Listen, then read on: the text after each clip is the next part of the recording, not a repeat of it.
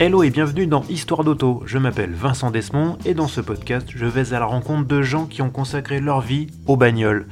Ils ou elles sont journalistes, photographes, illustrateurs, blogueurs ou encore youtubeurs. Ils ont un point commun, de l'essence coule dans leurs veines. Épisode après épisode, ils nous raconteront leur parcours, leurs goûts, leurs aventures motorisées, en un mot, leurs histoires d'auto.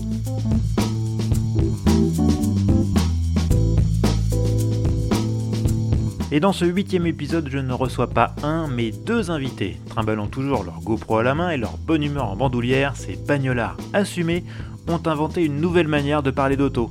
Un style bien à eux qui a trouvé son public, puisqu'ils comptent désormais 170 000 abonnés et 75 millions de vues sur YouTube. Aujourd'hui donc, je reçois le président et le premier ministre d'une république où on n'a pas peur de dire j'aime la voiture et qui s'appelle Petites Observations Automobiles ou POA pour les intimes. Le président, c'est Renaud Roubaudy et le Premier ministre, c'est Cédric Fréour. Eh bien, bonjour messieurs. Bonjour Vincent. Bonjour Vincent. Ah, comment ça va? Très bah, bien. Plutôt chouette. On est content de t'entendre et on va, on va de nouveau parler de voiture. Ça me fait bizarre d'avoir de, de, deux voix qui me répondent. D'habitude, je, suis juste en tête à tête. Là, c'est notre premier plan à trois. C'est première, ouais, c'est ça. Bah, on est content d'inaugurer, tu vois, trois voix sur euh, Histoire d'auto. Bah, on va attaquer, euh, peut-être remonter aux, aux origines euh, de, de, tout ça euh, et peut-être commencer par par monsieur, monsieur le Président, euh, Renaud. Euh, comment t'es venu ta, ta, passion pour l'auto? C'est une question qu'on me pose souvent. Euh, et en fait, je me rends compte que c'est pas. Euh, j'ai pas de date précise. Et je, je, réponds souvent la même chose. Je crois que c'est vraiment. C'est comme les gens qui aiment le foot, c'est inné en fait. Parce que tout petit, dès que je parlais, mes parents m'ont toujours dit que je regardais les voitures. Je, très vite, je voyais les, les noms. On dit que j'ai dit Volvo, enfin Vovo, j'arrivais pas à, avant même, euh, avant même les, les, les les, les, noms des parents. Donc c'est quelque chose qui vient de très très loin et qui a toujours été euh, chez moi. Alors la particularité par rapport à d'autres euh, personnes, c'est que moi j'étais dans une famille pas du tout bagnolard, mais ouais. vraiment pas du tout. Mon père s'en foutait, euh, enfin tout le monde s'en foutait. Et donc c'était un peu curieux, mais euh, voilà. Mais très vite, il y a le souvenir de jouer aux petites autos, de regarder les marques, de regarder les, les, les détails, les jantes, etc. Mais, mais c'est quelque chose que je n'envisageais pas euh, ça faisait partie de moi, mais comme c'était pas du tout présent autour de moi, bah, euh, je sais pas, je sais pas que c'était caché, mais bon, voilà. Mais ça remonte à, je crois que ça doit, je sais pas, ça, ça, se fait dans le ventre des parents, je sais pas comment ça vient.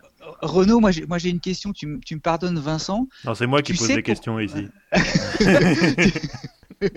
pardon, pardon, pardon. Vas-y Cédric, vas-y, vas-y, fais-toi plaisir. Tu, tu, tu, sais pourquoi c'est Volvo ou pas? Parce qu'une Volvo t'avait marqué ou, ou Oui, parce que ma tante, ma, ma tante avait une Volvo très jolie et elle s'appelait Christine et je l'appelais Ginging. Tu la connais d'ailleurs, on est allé deux, trois fois faire des films chez eux.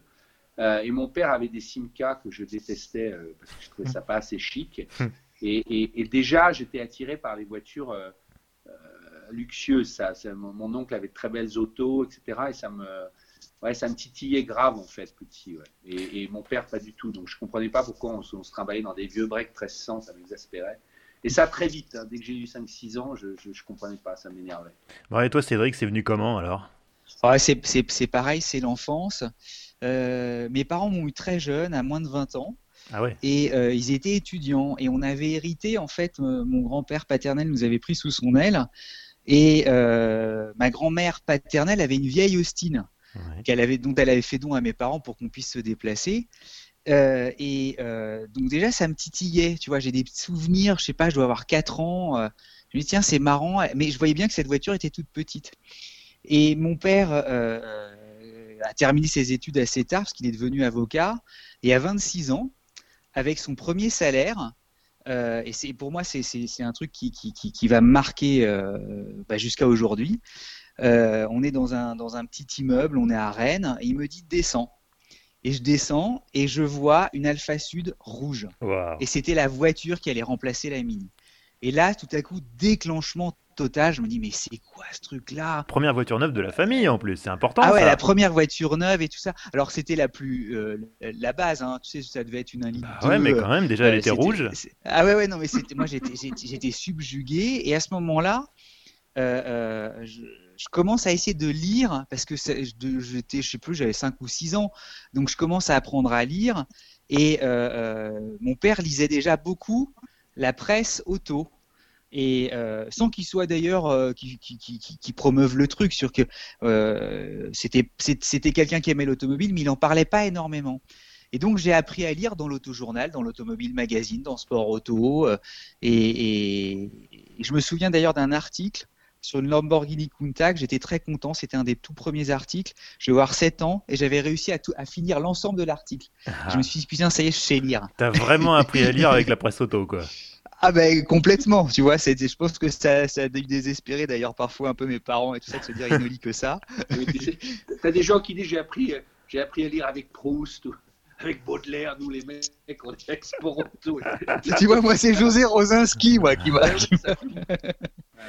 Bon, et alors, du coup, comment vous êtes passé de ok, je, la bagnole, ça m'intéresse bien, voire ça me passionne et j'apprends à lire avec, à euh, tiens, je pourrais peut-être en faire mon métier ah, c'est, Je vais essayer de faire court, mais donc il n'était pas question, moi, que j'en fasse mon métier euh, pour plein de raisons. D'abord, encore une fois, un univers familial qui était très lointain.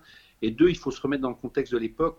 Qui disait automobile disait tout de suite compétences techniques, ingénieur ou pilote, ce qui était vraiment très loin de moi. Donc moi, je suis parti faire de la communication, mais il se trouve que dans les années, à la fin des années 90, je me suis associé avec un créatif et on a monté un, on avait une petite agence d'édition et on a monté un magazine sur le tourisme qui a priori n'avait rien à voir, sauf que je continuais à être passionné d'automobile, comme Cédric, je lisais toute la presse, je continuais à, regarder ça avec énormément d'acuité. C'est quelque chose qui vraiment me, titillait, je ne savais pas comment faire. Et, quand on a décidé de monter ce magazine de tourisme, c'était en 99, j'ai dit je veux bien le faire. C'était quand même un peu loin de moi, on est, on est de la, du monde de la déco, etc. Et, euh, mais je veux quatre pages à moi pour un sujet voiture un peu décalé. Et mon associé m'a dit chiche. Et euh, à l'époque, je, lui avais proposé l'idée, enfin on était propriétaires du magazine tous les deux, mais de faire découvrir une route avec des beaux hôtels, etc., une voiture sympa. Et pour la première fois de ma vie, j'ai appelé un service de presse et la première première voiture qu'on m'a prêtée et que j'ai pu essayer, c'est la Toyota MR, enfin la MR2. Ouais, pas mal. Et, et là, j'étais bluffé parce qu'on m'a dit, bah, bien sûr, monsieur, venez chercher la voiture. Et je suis parti, tiens-toi bien, euh, euh, près d'Avignon, parce qu'on faisait un reportage à Avignon. Euh, et, j'ai roulé avec cette voiture et on allé jusqu'à Marseille. Et là, c'est la première fois et, voilà, que j'ai fait ce papier. Et le magazine n'a pas duré, il a duré 2-3 ans. Je me suis prêter des voitures, ça m'amusait. Mais ça a fait un déclic et surtout, après, j'avais toujours une petite agence euh, un peu en indépendant, enfin, je travaillais avec plusieurs personnes. Mais j'ai été repéré par euh, quelques médias et notamment des photographes.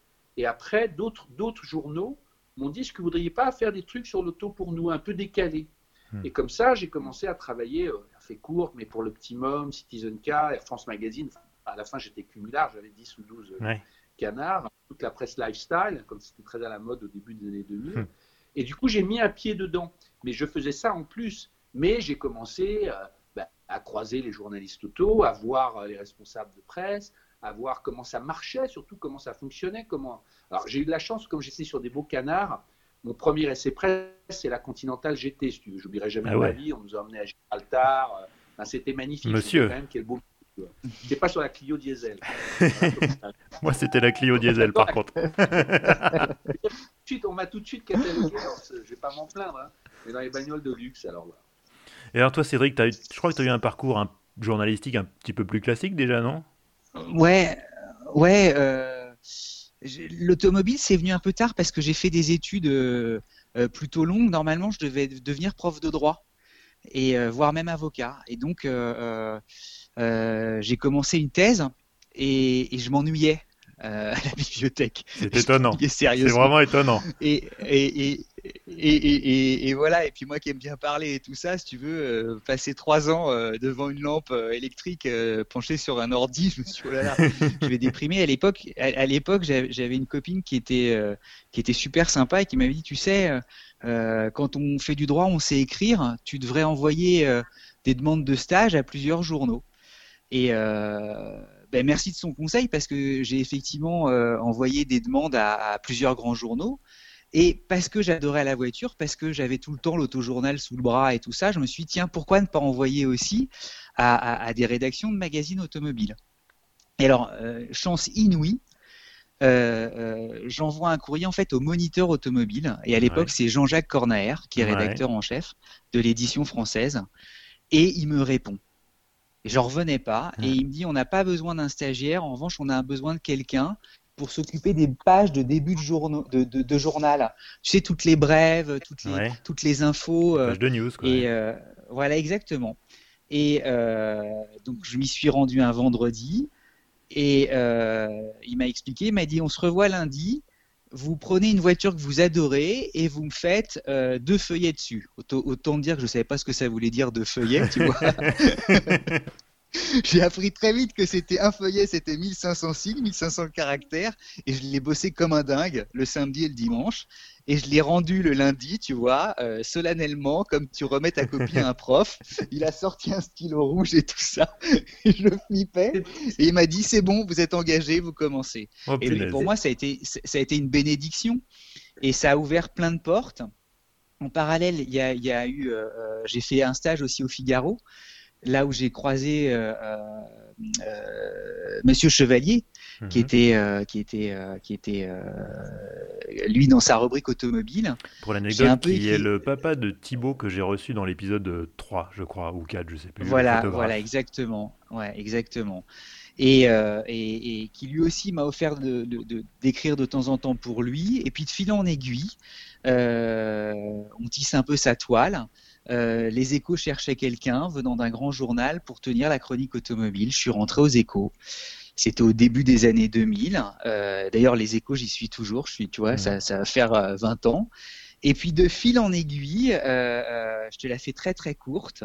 Renault qui commençait à s'intéresser justement aux voitures, on a la chance de se croiser sur un essai Jaguar. Tu vois, c'est normal. 2000. Renault, on ne le croise que sur des de présentations de voitures de luxe anglaises. Et, et, et, et c'était, je crois, en 2000. 2000 ouais, c'était. Et euh, on était. Euh, il y avait un changement d'avion euh, de mémoire, ça devait être à Zurich. Où, et dans la salle d'attente, enfin la salle d'embarquement, on s'est installé, on s'est parlé. Et puis ben voilà. Le coup de foudre. On est toujours ensemble. on est toujours ensemble. Il y a un détail qui est marrant, c'est que c'est le premier papier que j'ai écrit après mon canard, c'était pour Citizen Cast, c'était sur la Mébar. Et on m'avait demandé aussi, je ne savais pas ce que tu as raconté, on m'a dit, vous me, faites quatre feuillets, je ne savais pas ce que c'était. C'est drôle aussi. et pareil, c'était le premier papier, vraiment, je le lisais à tout le monde dans ma famille pour dire, voilà, est-ce que c'est très amusant que ce soit la, même chose que toi. Et alors, donc, euh, donc vous avez sympathisé assez vite, euh, et, et, à quel moment vous avez eu envie de, de, bosser ensemble? Bah Alors, ça s'est fait, ça s'est pas fait tout de suite, parce qu'en fait, moi, pendant, pendant 7-8 ans, donc j'ai écrit pas mal pour, euh, pour pas mal de canards, et puis, bon, en même temps, je n'arrêtais pas de me dire, il y a, il y a quelque chose à faire. D'un côté, je me sentais pas du tout légitime, parce que j'ai pas les compétences d'essayeur et tout, je le répète toujours, mais c'est important. Euh, de le dire parce que je voilà, je n'osais pas en faire. Et un jour, c'est mon frère qui m'a dit, mais tu devrais, on est en 2008, tu devrais créer un blog. Euh, je vais le faire pour toi. Trouve-moi un nom. Et euh, comme je voulais que ça reste justement modeste et puis pas être justement pas que les gens pro, on va dire, me disent mais c'est qui celui-là pour qui il se prend? J'ai dit on va appeler ça petite observation automobile. Et, et en fait à l'époque, je, je, monte le blog, mais au départ je mettais mes papiers écrits, je savais pas trop quoi mettre dedans. Et un jour, euh, je travaillais pour un site de luxe, c'était assez nouveau à l'époque, et je dis, mais tu sais, je, je, parle, ah, je dis, il faudrait, ce serait marrant, c'est de raconter ce qui se passe autour, de, de filmer l'événement. C'est pour le lancement de la Lancia Delta en 2008. Et le mec, il me dit, ouais, ouais, vas-y, mais sans plus. Donc, je, je, pars acheter une caméra, une petite Sony, et je me mets à filmer ma chambre d'hôtel, je me mets à filmer euh, le repas, je me mets à faire ce que tout le monde fait aujourd'hui, mais à l'époque, ça ne se faisait pas du tout. Et je ramène le truc, et euh, le, le, rédac chef me dit, euh, au bout de quelques jours, il me dit Ouais, on en a fait euh, de quelques épisodes, c'est super, mais c'est beaucoup trop long à faire. Il avait monté quelques petites pastilles. Philippe Maurice s'en souvient d'ailleurs. Et là, il me dit On va pas continuer, c'est super. Ça prend trop de. Il n'y avait pas à l'époque. Et là, je me suis dit, ben, c'est pas grave, je vais le faire tout seul sur mon blog. Le mec complètement fou. Et je, commence à filmer. À l'époque, j'étais parti en Grèce, j'avais loué une Fiat Panda, je filme ça. Enfin, je raconte déjà un peu. L'esprit était le même, c'était du bricolage. Mais... Et Cédric, qui regardait, qui devait être bien le seul avec ma mère, il me dit c'est super, faut continuer. Et, euh, et après arrive, je crois c'est 2009 ou 2010, comme en fait, il n'y avait pas de pression, heureusement que j'ai commencé comme ça, parce que quand tu vois aujourd'hui la pression, les commentaires, les réseaux sociaux, c'était en fait, comme les gens découvraient, tout le monde était super sympa. Et en 2009, je crois un an après, est lancé l'Audi A8 à Miami. On est invité, on a beaucoup de chance. Et là, je filme carrément la soirée et j'interviewe Cédric. On interviewe plein d'autres gens, hmm. mais il, commence à rentrer dans l'image, on va dire. Et il devient ce que j'appelle mon sparring partner, c'est qu'il me renvoie à la base, je dis mes conneries et lui me répond, etc.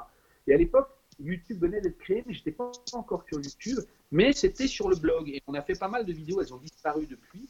Et en fait, euh, la chaîne euh, a été créée sur YouTube en juin 2010. On peut le voir, comme je dis toujours, je suis le plus vieux YouTuber de France, quand on voit tous les mots. Et à l'époque, c'était toujours positif parce qu'il y avait très peu de gens qui regardaient. Et ceux qui regardaient trouvaient ça super parce que tu avais tellement peu de points de comparaison. Et moi, je remercie finalement. Je, sentais que ça allait se passer par là, il n'y a, aucun doute. Mais j'ai pu faire mes classes, j'ai pu être très mauvais, j'ai pu être, euh, tu vois, avoir la caméra qui trempe. Dieu sait si on nous a emmerdé pendant des années pour le son, mmh. pour machin. Et, mais je savais, et je, pense que ça va encore avec moi, qu'il y avait plein de trucs à faire euh, entre de l'expertise, de, de, la vie, des gens, etc. Enfin, après, je ne vais pas raconter toute l'histoire. Mais très vite, Cédric a été le, le, le surtout dans les, dans les essais, quand j'ai commencé à filmer dans les essais, bah, il fallait que j'ai quelqu'un qui parle, qui ait des choses à dire. Donc très vite, on s'est mis à faire un duo parce que tu as vu comme on est bavard, il suffit que je lui lance la balle et hop, il repartait. Hmm. Et on s'est mis comme ça. Moi, je me suis mis à le filmer.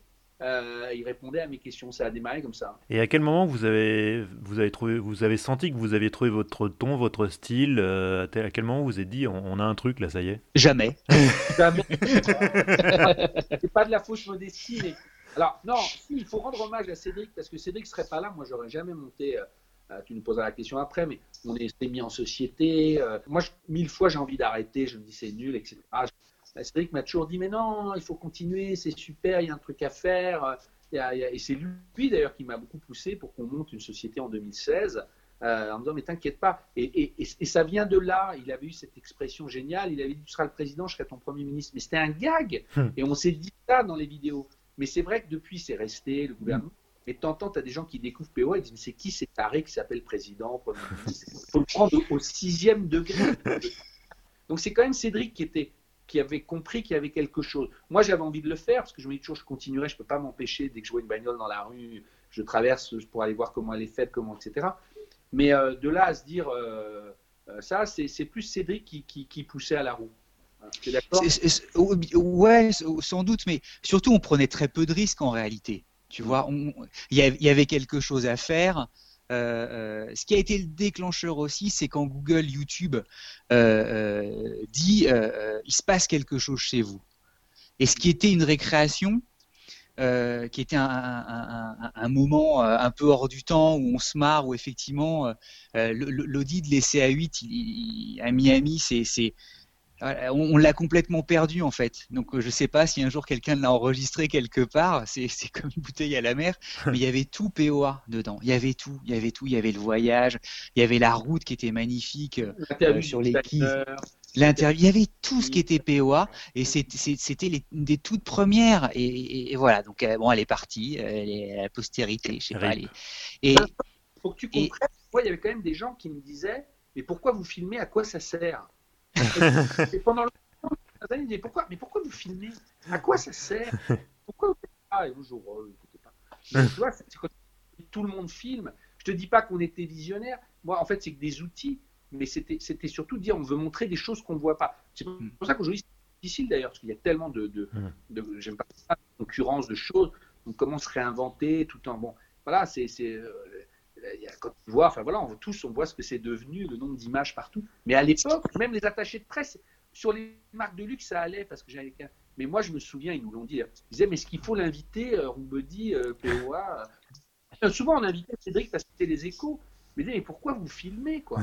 Bah, J'allais justement poser la question de comment, comment les, les, marques ont accueilli ce concept qui effectivement à l'époque était assez décalé, c'est le moins qu'on puisse dire. Comment, comment, ils ont, comment ils ont accueilli ça?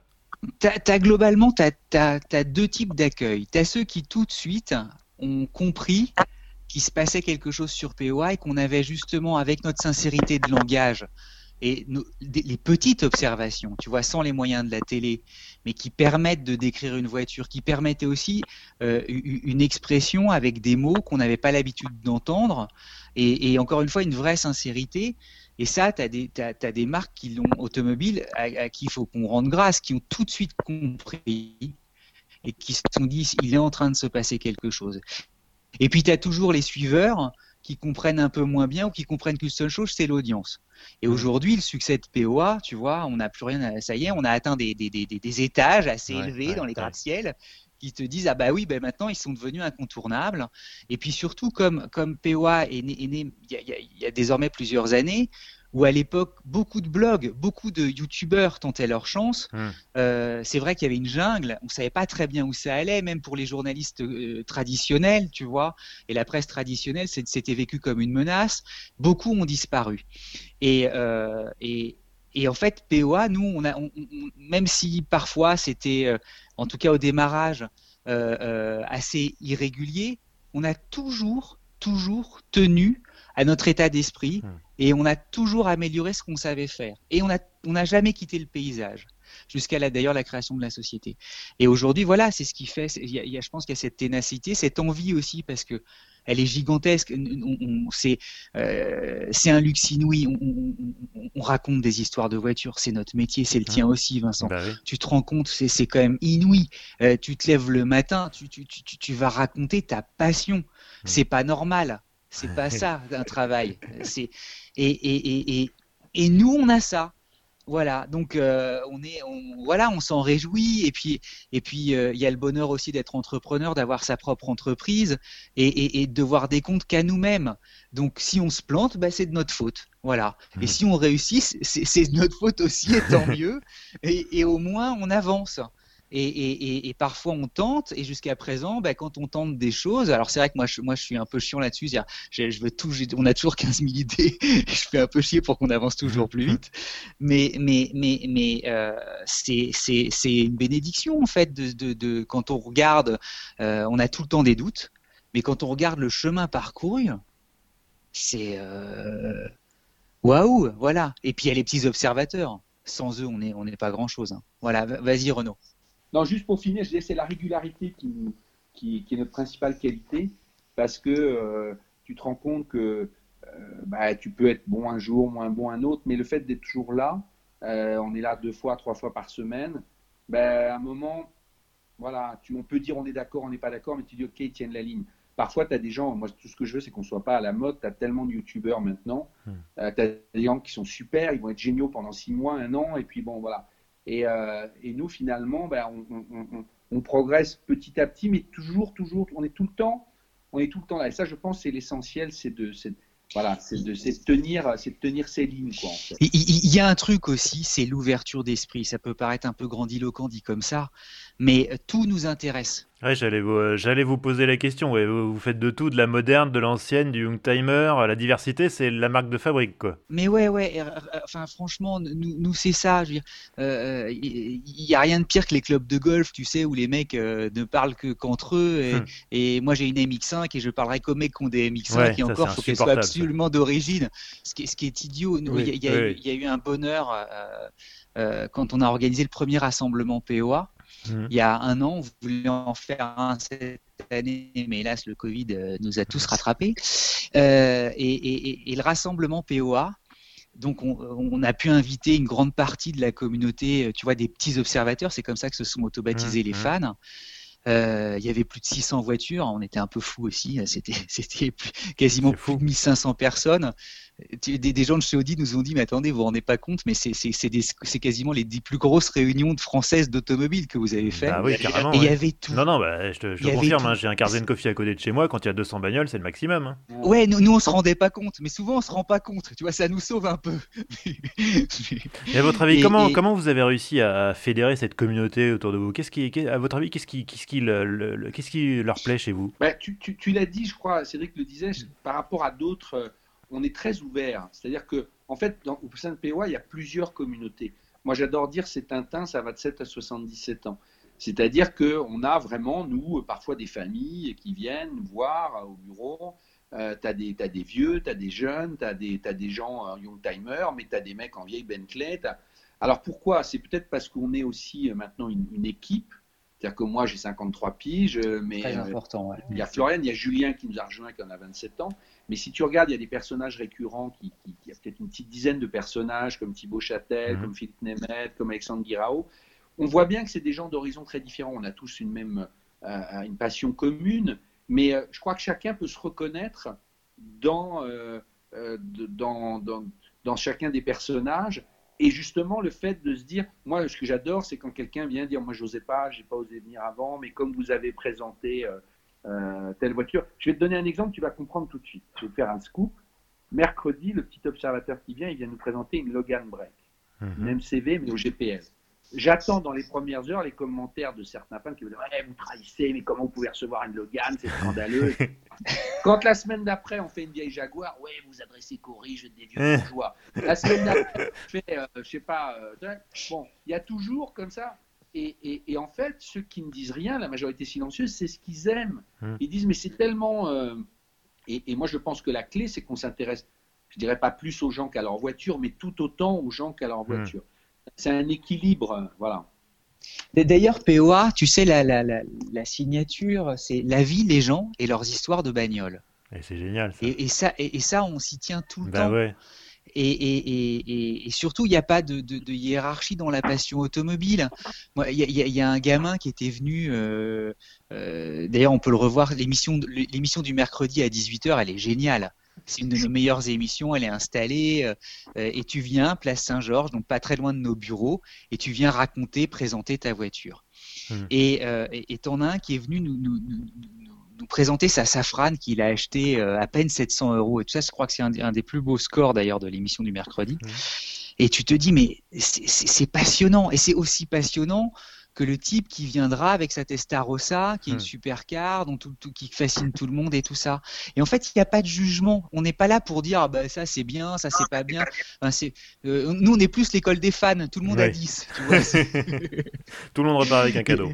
Mais voilà, non mais, c'est ça qui est passionnant. Un petit peu d'eau à ma fille.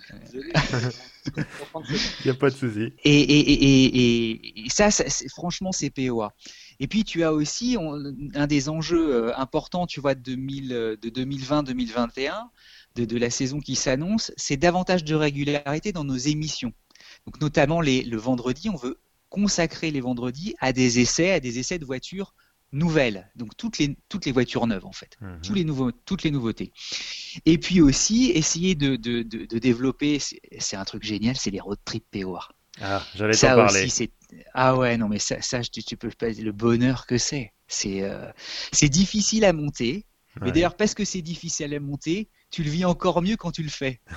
mais vous avez fait, des, vous avez fait des, trucs de fou. Vous êtes allé aux États-Unis, sur l'île de la Réunion, au Japon, je crois aussi. Vous avez fait des trucs de dingo. comment, comment vous organisez ça? C'est monstrueux. Le premier truc qu'on a fait et qui reste un, un, un grand souvenir, c'est de partir à Montréal, au Canada avec une C3 Aircross qui est même pas homologuée pour là-bas. Et en fait, on a, on a une chance, il faut vraiment leur rendre hommage. Citroën a été vachement cool ce jour-là, euh, parce qu'on leur a proposé. Puis nous, à l'époque, on n'avait pas beaucoup de moyens, en fait. Un mmh, PO, on venait de mmh, créer la mmh. société. Donc évidemment, ils nous ont défrayé et tout ça. Mais euh, on a présenté l'idée en disant. Euh, PSA cherchait à l'époque à revenir peut-être aux États-Unis. Moi, j'entends ça. Et je dis, écoutez, voilà ce que je vous propose. On va faire une balade.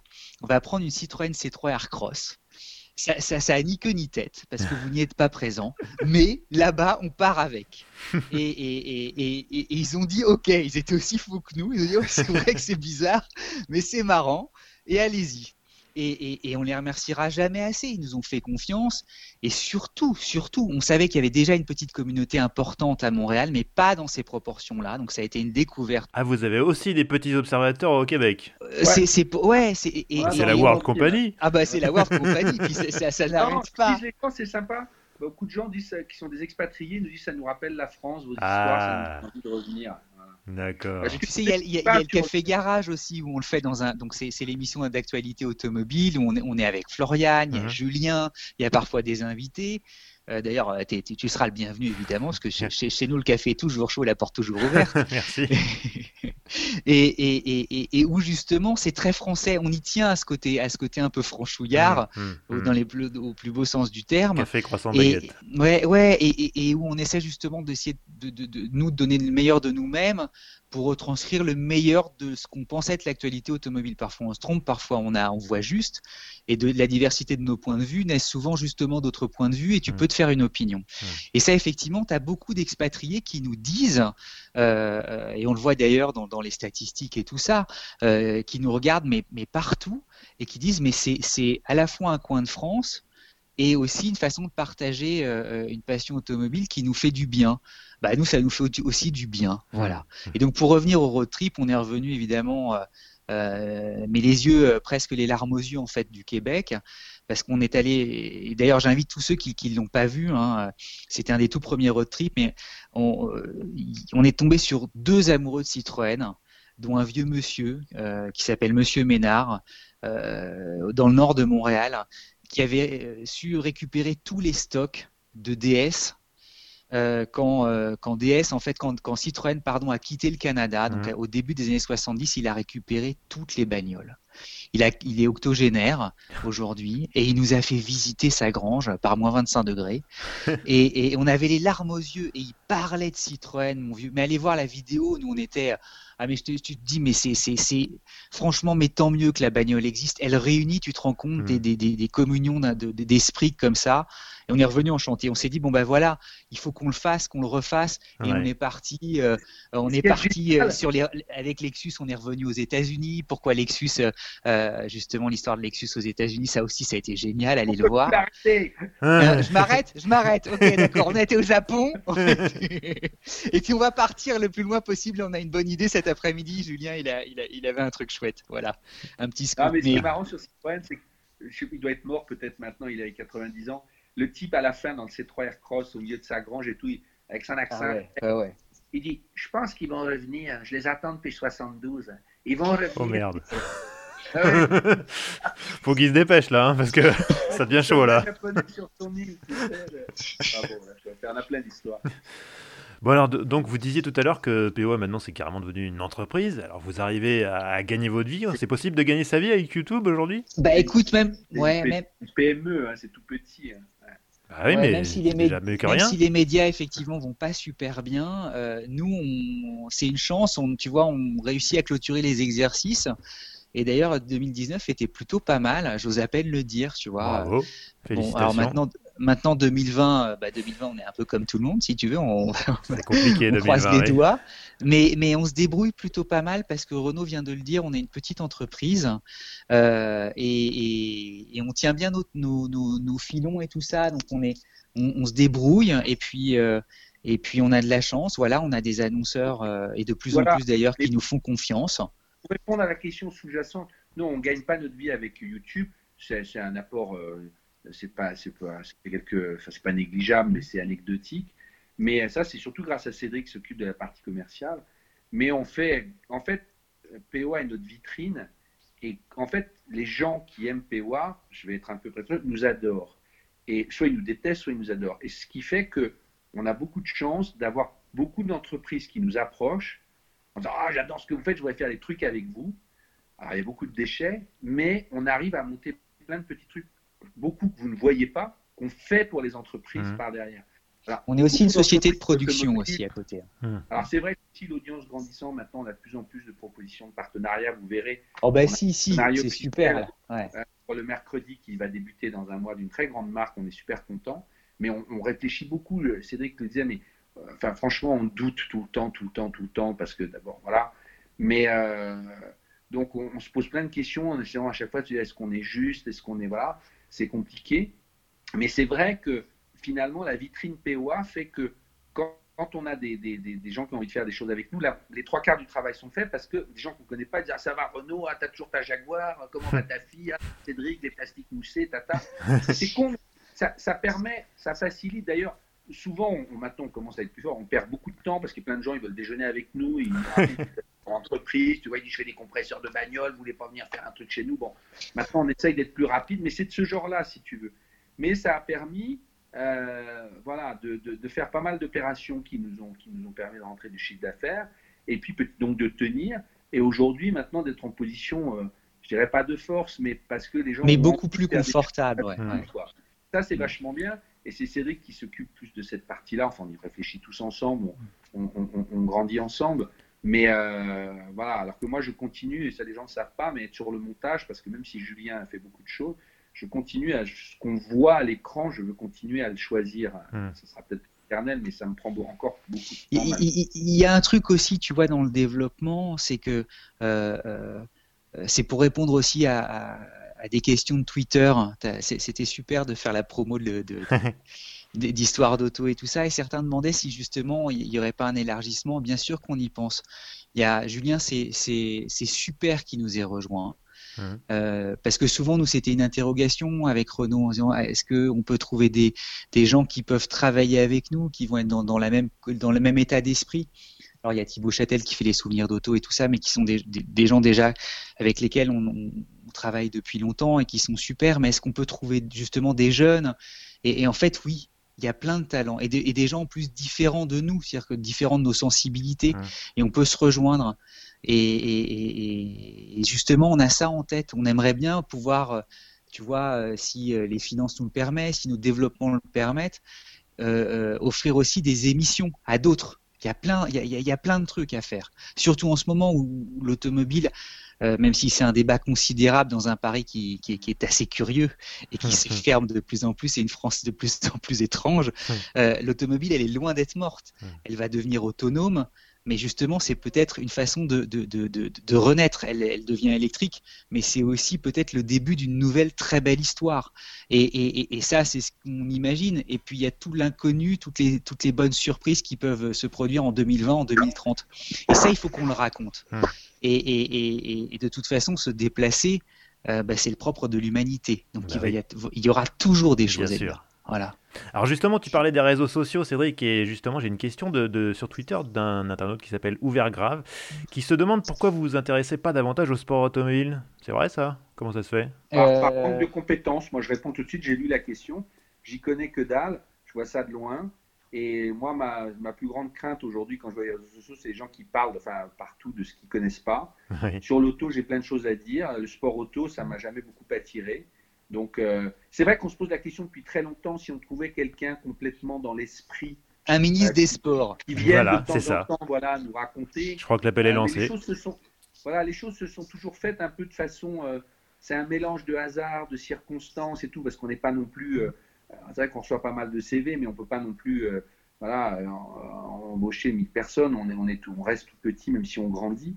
mais c'est plus des rencontres. Voilà, mais moi, c'est par incompétence et aussi par manque d'appétence de, du sujet. Cédric, je te laisse répondre. Non, non c'est exactement ça. Euh, c'est pas notre sensibilité. Euh, mais on, avait cette idée-là aussi de se dire tiens un jour effectivement il y, a, de la place pour commenter le sport automobile mais ben voilà donc voilà si vous écoutez euh, chez POA on recrute un ministre des sports donc si vous êtes euh, volontaire vous envoyez vos CV hein. voilà, exactement. Bon, donc une, autre question, euh, toujours sur Twitter, de Paquito73. À votre avis, à quoi va ressembler l'automobile en ville dans 10 ou 15 ans? En plus, vous êtes parisien, je crois, vraiment parisien, parisien. Donc, euh, vous êtes aux premières loges des nouvelles évolutions de la bah, mobilité, n'est-ce pas? Ou de l'immobilité, on ne sait pas trop ce qu'il faut dire. pas la réponse. J'ai pas la réponse, mais je vais te faire une confidence qui va, qui va répondre indirectement.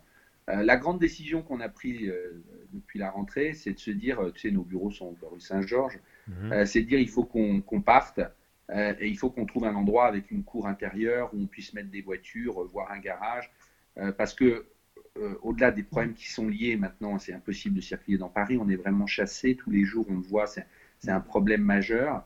Et en plus, on, ça, on, perd beaucoup en productivité parce que la, la, moitié de nos problématiques, c'est d'aller chercher les voitures, hmm. les garer, les rapporter. Tout est compliqué.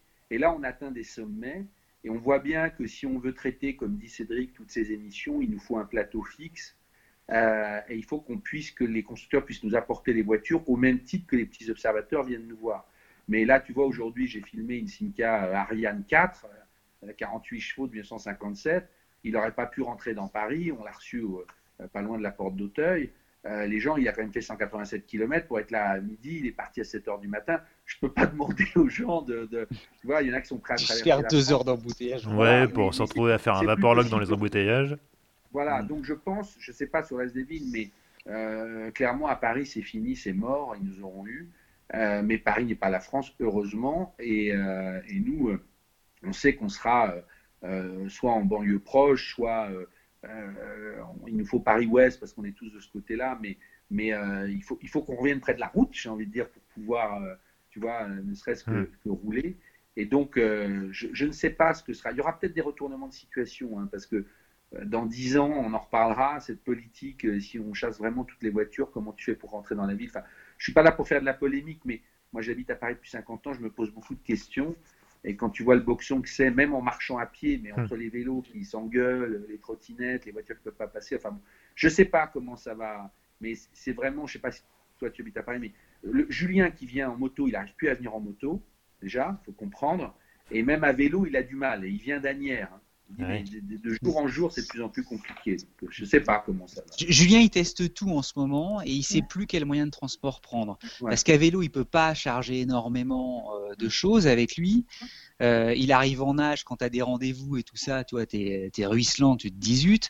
Son scooter, comme les voies de circulation ont été réduites, bah, il risque des amendes à chaque fois qu'il se met à doubler, tu sais. Euh, voilà. Donc, il, et complètement. Euh, et, je pense que euh, Julien n'est pas un cas isolé. Je pense que c'est, c'est, c'est, c'est quand on en parle tous autour de nous, euh, on a connu un Paris qui était quand même densément peuplé avec, euh, avec une cohabitation de moyens de transport qui, malgré cette densité, vivait plutôt harmonieusement. C'est plus du tout le cas aujourd'hui. Oui, c'est la guerre sur le bitume maintenant à Paris. Hein. Ouais, c'est la guerre et, et, on le ressent tous. On est tous énervés. Même en étant piéton, nous on a cette chance avec Renault justement. On s'était dit on va choisir nos bureaux, tu vois, à, à 20 minutes, 30 minutes à pied parce qu'on a ce luxe-là. Mais même à pied, c'est devenu horrible. C'est-à-dire que Paris, qui a toujours été une ville où on pouvait marcher, en fait, depuis toujours, c'est, c'est, c'est même, je pense, un exemple planétaire avec des trottoirs larges et tout ça, haussmanien. Ben, même ça, euh, ben voilà, c'est un peu le bordel, euh, tout est en travaux. Bon, euh, Donc, tu vois, tout à l'heure, tu as dit chez le ministre du Transport, si quelqu'un a un garage, un lieu, une vieille usine, un truc avec de la place entre la porte de Saint-Cloud, Agnières, je ne sais pas, jusqu'à 20 ou 30 km, on est, on est preneur, on cherche, on veut des points de repère. Mm. Mais, euh, et tu vois, par exemple, ce sujet-là, on ne peut pas vraiment faire une vidéo de YouTube que sur. On pourrait, on pourrait faire un café garage. Mais on se dit qu'on a, si on a des studios où les gens peuvent un peu venir, on pourrait faire des petites émissions plus légères, un peu comme des podcasts que tu fais là, mmh. où on pourrait faire, on pourrait débattre sans faire que le café du commerce, mais avec pas mal de gens qui pourraient venir sur place où on aurait tout le matos pour, on appuierait sur le truc et tu pourrais, voilà, il y aurait une discussion avec des témoignages. L'idée, encore une fois, est de faire la controverse, de de pas que être dans dire tout va mal, c'est pas ça, il y a plein de choses intéressantes. Et là, d'avoir beaucoup plus de fluidité pour alimenter le débat. Ça n'enlèvera rien sur nos émissions, mais ça, on a très envie justement d'avoir un outil plus léger pour, bah, tu passes là, tu passes avec une voiture, tu viens nous voir, tu dis tiens, voilà ce que j'en pense, nous on réagit. Tu vois, sans forcément à chaque fois faire 40 minutes. Ou bon. Et on, voit qu'il y, y, a un espace là, mais il faut avoir l'outil, c'est-à-dire euh, un studio fixe, il ne faut pas que tu aies à chaque fois à réinstaller ta caméra, ton truc, et un endroit où tu peux tanker une voiture. Aujourd'hui, nous, on ne peut même plus s'arrêter 30 secondes pour aller chercher euh, euh, un bidon d'huile qu'on doit ramener. C'est un bordel en ce moment. on non, non, on, le vit de moins en moins bien. Ouais, j'ai l'impression. mais mais c'est vrai, Renault a raison. En ce moment, on, cherche effectivement de nouveaux locaux. Puis, et puis d'ailleurs aussi, les, nos bureaux, tu vois, euh, deviennent un peu petits parce que quand on est quand on est 4, 5 réunis, euh, ça commence. Euh, Surtout en période de Covid. pour notre développement, c'est important. La, question, la question c'était de savoir dans 15 ou 20 ans, c'est ça ce que deviendrait l'automobile Il, disait 10-15 ans, donc. Euh, alors, elle, elle, est passionnante. Euh, parce que on, quand on posait la question justement en l'an 2000 de dire qu'est-ce que va être la place de la voiture d'ici 10 ou 20 ans, globalement on savait que ça allait devenir électrique. Même si certains hurlaient déjà, bon, on, savait tout ça. Et on, avait à peu près une indication. Aujourd'hui, c'est un brouillard. Mais c'est un brouillard, je pense, c'est un brouillard franco-français. Parce qu'on est justement sous une sorte de, chape euh, euh, assez excessive, presque anti-technologie, en tout cas technologie automobile. Ce qui est d'ailleurs un peu triste parce qu'on peut, on peut peut-être y laisser des plumes, euh, notre industrie peut y laisser des plumes. Mais en revanche, moi, ce que je, ce que je pressens, c'est que euh, les batteries vont être de plus en plus euh, capables de stocker de l'énergie électrique et d'offrir de plus en plus d'autonomie. Et par conséquent, elles vont, ça veut dire qu'il y aura de moins en moins de pots d'échappement et la technologie, parce que les ingénieurs ont, et, l'esprit humain est tellement fort qui va peut-être réconcilier des points de vue irréconciliables aujourd'hui en disant ben voilà, vous nous, vous nous critiquez sur notre pollution, on va vous offrir des voitures passionnantes, non polluantes, et qui en plus vont plaire à ceux qui adorent l'automobile et peut-être même à ceux qui la détestent.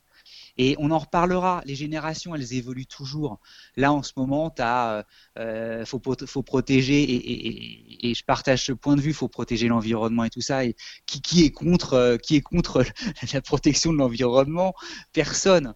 Euh, il faut pas être excessif aussi là-dedans. Donc, euh, tous les gamins de 20 ans, tu sais, qui sont peut-être un peu trop dogmatiques, idéalistes et tout ça, ils vont avoir des enfants dans 30, quand ils auront 30 ans, 35 ans, ils, vont, ils verront qu'ils auront besoin de se déplacer. Et là, bah, peut-être qu'ils seront beaucoup plus nuancés, beaucoup plus sages, et que la technologie apportera à ce moment-là en plus tout son apport pour dire voilà, nous, ça y est, on est propre et ça fait longtemps et on ne vous a pas attendu. Et la voiture, elle reviendra probablement à ce moment-là. C'est un peu ce que je pense, moi. Voilà. J'ai mots de débat, Vincent, parce que je me tu as ton avis, c'est toi qui me Mais moi, j'ai envie de dire légèreté je pense que les voitures, euh, c'est quand même la solution la Light plus. Is right. Il, faut revenir à de la légèreté. Je pense que c'est un enjeu majeur. Euh, et, qui dit légèreté, ça veut dire repenser la conception, quel équipement on met au-delà des matériaux. Mais je pense que c'est une des clés à travailler. Ça veut dire beaucoup de choses sur le dessin. Et deux, mais ça c'est très personnel, moi je crois beaucoup à l'hydrogène, même si aujourd'hui il n'est pas produit de façon euh, complètement propre parce que voilà, on a besoin d'électricité, etc. pour, pour le produire. Mais, euh, mais à 10-15 ans, euh, je, je, moi je me dis qu'il y a vraiment un truc, euh, parce qu'au-delà du problème des batteries, de l'extraction, recyclage, enfin, toutes les questions que les gens se posent, hein, on n'a que des éléments partiels de réponse, même si on creuse tout le temps le sujet. Mais, mais voilà, l'hydrogène, on, va, dire que l'hydrogène me fait rêver. Voilà, plus léger et hydrogène, il y a peut-être des trucs c'est peut-être par là aussi qu'on verra le bout du tunnel. Je ne sais pas ce que vous en pensez, mais ça, c'est des vrais débats où on voudrait justement, on essaye de le faire, mais avoir des, experts qui viennent, etc. Et, pas simplement une fois par mois, en parler tous les jours, tu vois, creuser, creuser, creuser. Ouais, c'est un, vrai, un vrai café garage. Moi, je suis moins, moins confiant que vous sur l'hydrogène. L'hydrogène, ça fait très longtemps que ça existe. Et si ça avait dû percer, ça aurait percé depuis déjà pas mal. Euh, moi, je crois plus aux, batteries au, aux, batteries au, aux batteries au graphène. Euh, là, il y a Lucide qui, avec Renault, on est en train, euh, ça fait plusieurs jours là qu'on regarde cette marque américaine qui est une sorte de concurrente de Tesla. Euh, c'est plus, plus de 300 km/h en Vmax, euh, quasiment 800 km d'autonomie. Bon bah voilà, c'est ça, ça, on, a envie de l'essayer, je peux te dire. Bon, vous voyez, c'est ça, POA. C'est des débats qui n'en finissent pas. C'est des gars qui ont à peu près 10 idées à la minute. Voilà, c'est ça. Donc si vous connaissiez pas, bah, vous avez un petit aperçu et le reste est sur la chaîne YouTube. Bon les gars, je veux, on va pas se quitter comme ça. Vous le savez peut-être, mais en général ces podcasts, je les termine euh, par quatre questions rituelles. Mais cette fois-ci, j'ai décidé d'en rajouter une cinquième, parce que je sais que toi, Renaud, tu es un fan de James Bond. Alors du coup, bah, je, vais te ah, demander, je vais te demander de choisir quelle est ta voiture préférée de la saga ah, Je réponds toujours la même chose, c'est genre c'est la Lotus Esprit S1 blanche. Celle, qui va celle qui va sous l'eau Ah ouais. L'espion qui m'aimait J'en aurais une, mais S1, hein, c'est vraiment les toutes premières.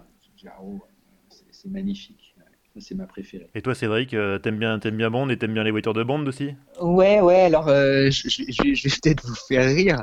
Et puis pour pas avoir, pour, pour faire un peu mon intéressant, il, y a, dans Octopussy, il, conduit une GTV 6, je crois. Ah bon, une Alpha.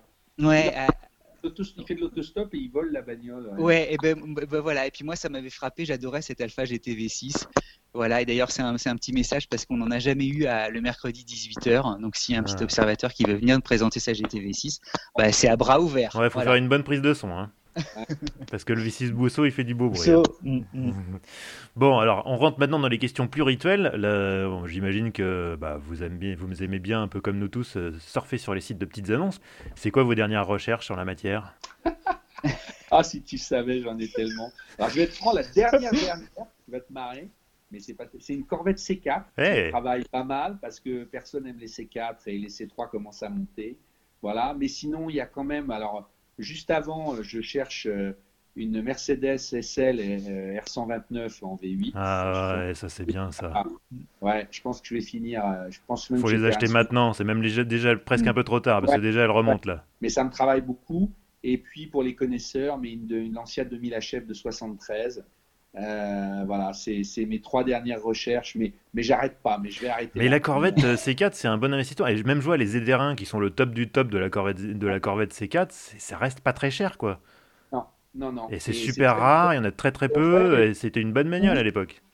Ouais, ouais, et elles sont au fond du trou. Et moi, j'adore cette ligne. Hum. Alors, je les voudrais en Targa, parce qu'il y avait coupé, cabriolet, mais Targa, t'enlèves le petit toit.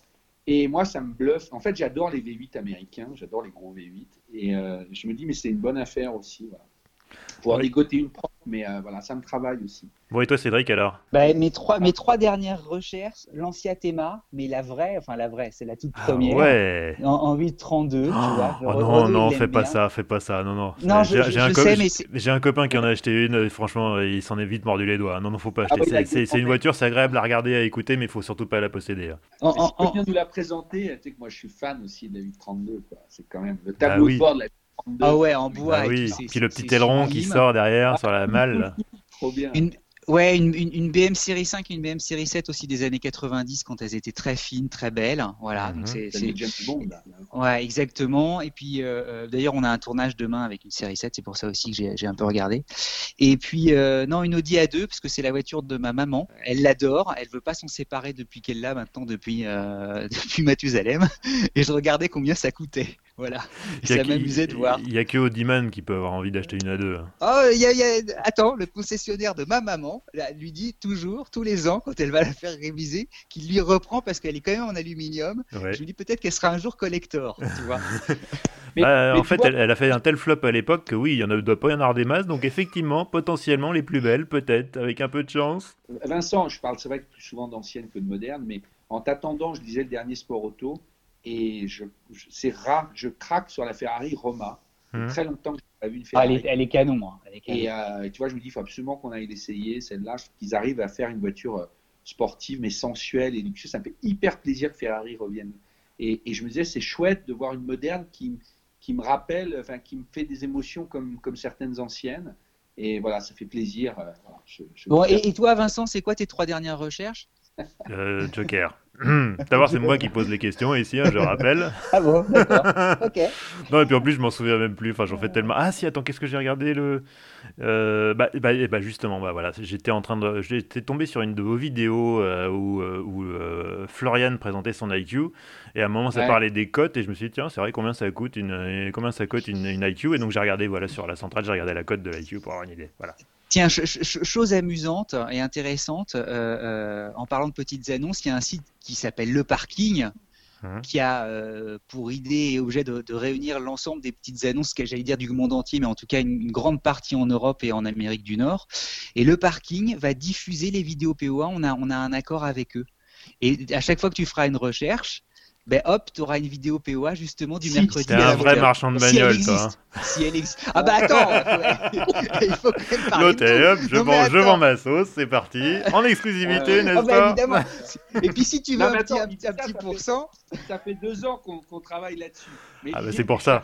Hmm. Ben, il y aura la vidéo de l'IQ s'il y a la voiture. Tu, tu, regardes, tu regardes pas. Mais Non, mais c'est un site. Franchement, c'est, euh, tu vois le parking. Ouais, je connais, je connais. On a mais, compris, on... Allez, ouais, on va tous dessus. Donc euh, voilà. Ce podcast n'est pas sponsorisé par le parking, je précise. Les gars, votre meilleur souvenir de road trip, ce sera forcément euh, probablement un road trip que vous avez fait ensemble, non? Vas-y, vas-y, Renaud. Moi, je... enfin, à chaque ah, fois, c'est Japon. Moi, j'ai été hmm. bluffé quand même par par la gentillesse, par le, niveau automobile du Japon. C'est quand même, euh, voilà, ils adorent ça. Hmm. Euh, et on est dans un endroit pas du tout, euh, j'imaginais pas, grâce à un petit observateur local. on a rencontré des citoyennistes incroyables, tu avais envie de chialer. Ils sont plus collectionneurs que toi et moi. J'ai jamais vu des CX aussi belles, etc. Et, et c'est vrai que c'est un pays, c'est tellement délicat. tu manges super bien, tout est, c'est à la fois ancien et ultra moderne. Je ne sais pas comment expliquer. Moi, ça m'a bluffé. J'y avais déjà été deux, trois fois. Mais quand tu aimes les bagnoles, c'est merveilleux parce que voilà, il y en a partout. Et elles sont propres, comme chez les Anglais. Et tu as des trucs, moi, les keycards, ça me rend fou. Enfin, je sais pas, voilà. Tu as, l'impression que c'est permis encore chez eux d'aimer les voitures et ça me plaît. Quoi. Et toi, Cédric? Moi, moi, je crois que le, le, premier qu'on ait fait, quand même, Montréal, va rester euh, longtemps. Euh, euh, il y a un très bon souvenir aussi avec Julien et Ronan. Ronan, c'est le, le, photographe de, de, de, POA qui nous accompagne de plus en plus. Et je me souviens qu'on, quand on était avec Renault, c'était pour Lexus, on s'est retrouvé sur un parking avec un mec qui avait une première LS je sais pas si tu te souviens. LS400, oui, 1989. Voilà, il, a fallu. Ouais, super bagnole. On s'est retrouvé sur un parking, on l'attendait. On a, on, a eu du mal à le trouver parce que c'était, euh, euh c'était compliqué de trouver une LS400 en bon état et mhm. tout ça. On s'est retrouvé dans une banlieue un peu bizarroïde de New York. Et j'ai trouvé ça génial parce qu'à chaque fois on a du bol. À chaque fois ça marche. Et je me dis mais putain POA, à chaque fois on a des petites inquiétudes, mais n'empêche on tombe sur le bon mec, on a réussi. Et, ça clôturait un, road trip qui, était, euh, qui nous a accompagnés jusque dans le Maine, euh, euh, qui est une région formidable de Nouvelle-Angleterre, dans le Vermont aussi, qui porte bien son nom parce qu'il y a, voilà, c'est des montagnes vertes.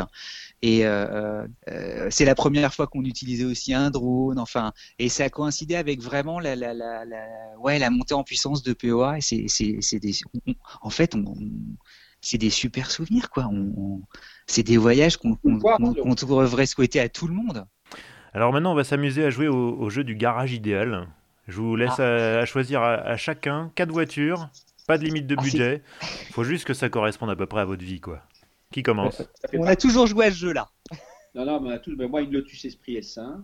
Ouais. Euh, une Cadillac Eldorado, euh, mais de 68 avec les phares occultables, avec les ailerons derrière. Ouais.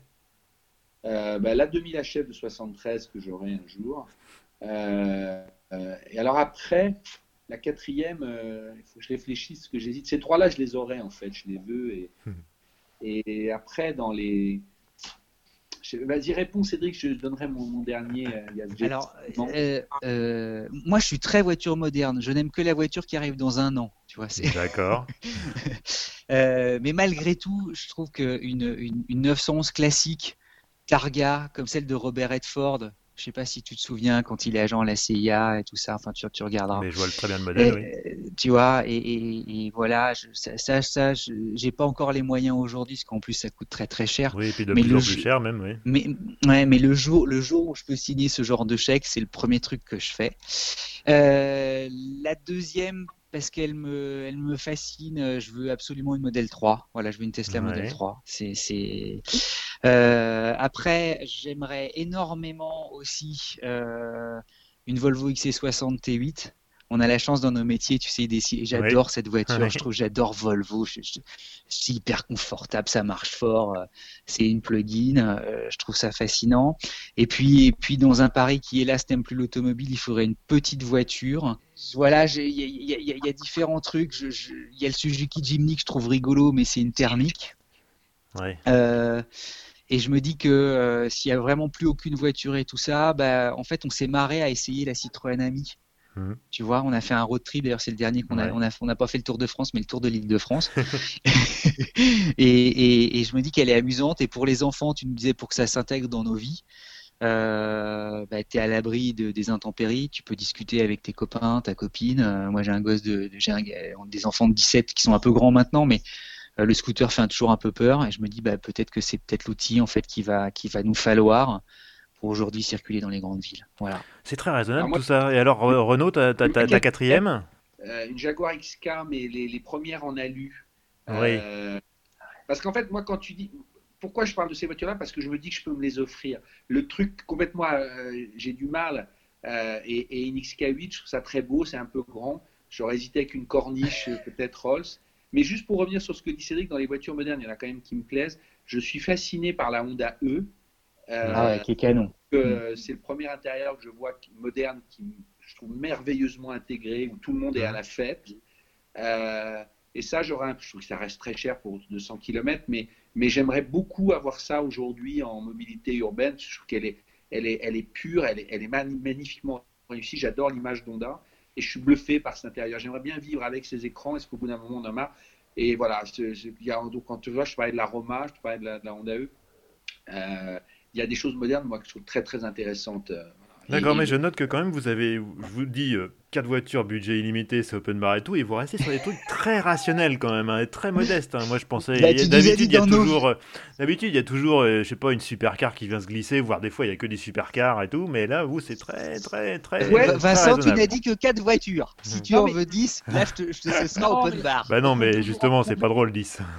Mais, mais on peut toujours en trouver. Mais moi, je vais beaucoup à la campagne, je roule avec toutes mes autos et, et au contraire, j'adore me projeter pour savoir je, je- ce que je vais en faire et, et avoir une supercar de, de, de, de, de- de 1000 chevaux que je vais pas savoir maîtriser ou juste regarder.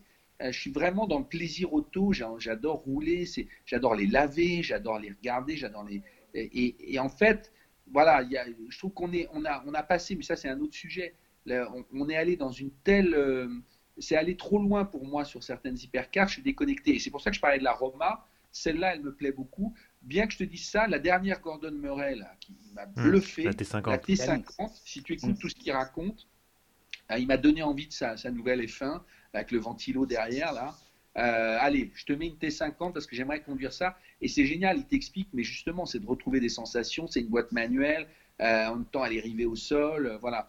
Euh, les histoires, euh, l'histoire qu'il raconte me passionne. Sur certaines hypercars, euh, j'ai l'impression que c'est juste pour avoir le pompon de la plus Mm. puissante, etc. Bon, voilà. Après, je peux t'en mettre. Mais je mets la T50 de Gordon Murray. Enfin, je, a- note- je a- a quand même que je dis un garage de 4 bagnoles et que tu m'en mets 6. Hein, mais bon, euh, on, va, on va dire que c'est- on va dire que je fais une exception pour toi. hein. Bon. Bon, ouais, si, si on peut en mettre 5 et 6, moi je prends quand même une Alpine.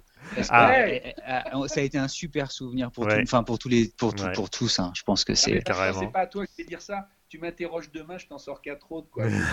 Temps, hein. Au bureau, on parle de ça tout le temps. hein, mais tout le Bon, temps. bon, et Ah bah, alors, à, à- chaque maintenant. fois qu'on fait une pause, on joue à ça. Tu vois. Alors attention maintenant, la question la plus dure de, des, des, des Voilà. 4 ou des 5. Si vous deviez conduire qu'une seule voiture jusqu'à la fin de vos jours, ça serait quoi? Merde. Ah, on, on y a déjà joué. Ah Alors vas-y, c'est quoi? Bah non, mais moi j'avais dit Tesla Model 3 en me disant allez, je prends les, les- le truc le plus moderne qui soit en espérant qu'il tienne le coup, tu vois. La, la réaction des gens. Bah, ma C6 actuelle. Ouais, mais elle va tomber en panne combien de fois pendant tout ce temps-là? Oh, Ouais, coup bas, je reconnais. elle, elle marche comme une horloge. pourquoi je dis ça? Je peux répondre. Je fais 500 bornes avec tous les week-ends. Je viens de les refaire, là, de, si tu veux, pour, pour la conduite d'aujourd'hui sur des trucs. Le confort est royal, je transporte du monde. Ah mais j'adore cette voiture. Je voudrais qu'elle soit modernisée, je voudrais qu'elle ait des feux à LED. J'adorerais, tu vois. Ça, ça me manque. Mais moi, j'adorerais investir dans une boîte de resto mode. Parce qu'il n'y a pas ça, il n'y a pas assez de marché en France. Mais moi, ça me fascinerait de pouvoir amener sa C6 et puis dire mettez-moi un écran à la truc, mettez-moi des feux à LED, tu vois, foutre du pognon. Et, et ça, les Américains savent faire. Ils font ça sur des. Tu vois que du feu et tu as des Mustangs avec des feux à LED, une super sono, machin tout. Moi, j'a- j'a- j'adorerais faire ça sur des, des, des- des voitures anciennes, mais remises au goût du jour. J'adorerais monter un business là-dedans, mais bon, je suis pas homme d'affaires. Mais je pense que justement, ça va devenir tellement compliqué de, de- de- de s'exprimer, de rouler vite et tout. Le plaisir, il va être dans, le, dans la hyper personnalisation, les hyper détails, de se faire chiader, de, refaire des matériaux. Enfin, moi, ça me passionne ça. Et je pense qu'il y a, a- c'est des petits marchés, mais ils sont réels, quoi. Et euh, c'est des trucs, j'adorerais faire des reportages d'ailleurs là-dessus. Peut-être une diversification à venir pour POA, Ouais. le garage POA, euh, la personnalisation Ah bah, POA. parles, ce serait génial. J'adorerais, Ce serait super. ouais. J'ai plus de batterie, les enfants. Bon, eh ben, ça tombe bien parce qu'en fait, là, je- on, on a terminé en fait. hein. Bon. Bah, je voulais Merci. vous remercier parce que c'était vraiment, je crois qu'on a passé un bon moment et je crois que les gens qui nous écoutent ont une, ben, une bonne idée de, de ce que c'est que POA. Bon, du coup, on vous retrouve sur YouTube évidemment, la chaîne POA. On vous trouve aussi sur les réseaux sociaux. Et, et- et sur le site POA aussi, alors, Scoop, on va inaugurer un nouveau site pour l'année prochaine. Trois mois, c'était Voilà. D'accord, Voilà. bah, bah, Ah bah oui, mais quand on, même. on a un scoop, on a un scoop. Je suis toujours content d'avoir des scoops, moi. Donc, on vous retrouve sur, euh, sur Twitter aussi, hein, les deux. Bien sûr, comme Julien, comme, comme une grosse partie de l'équipe. POA.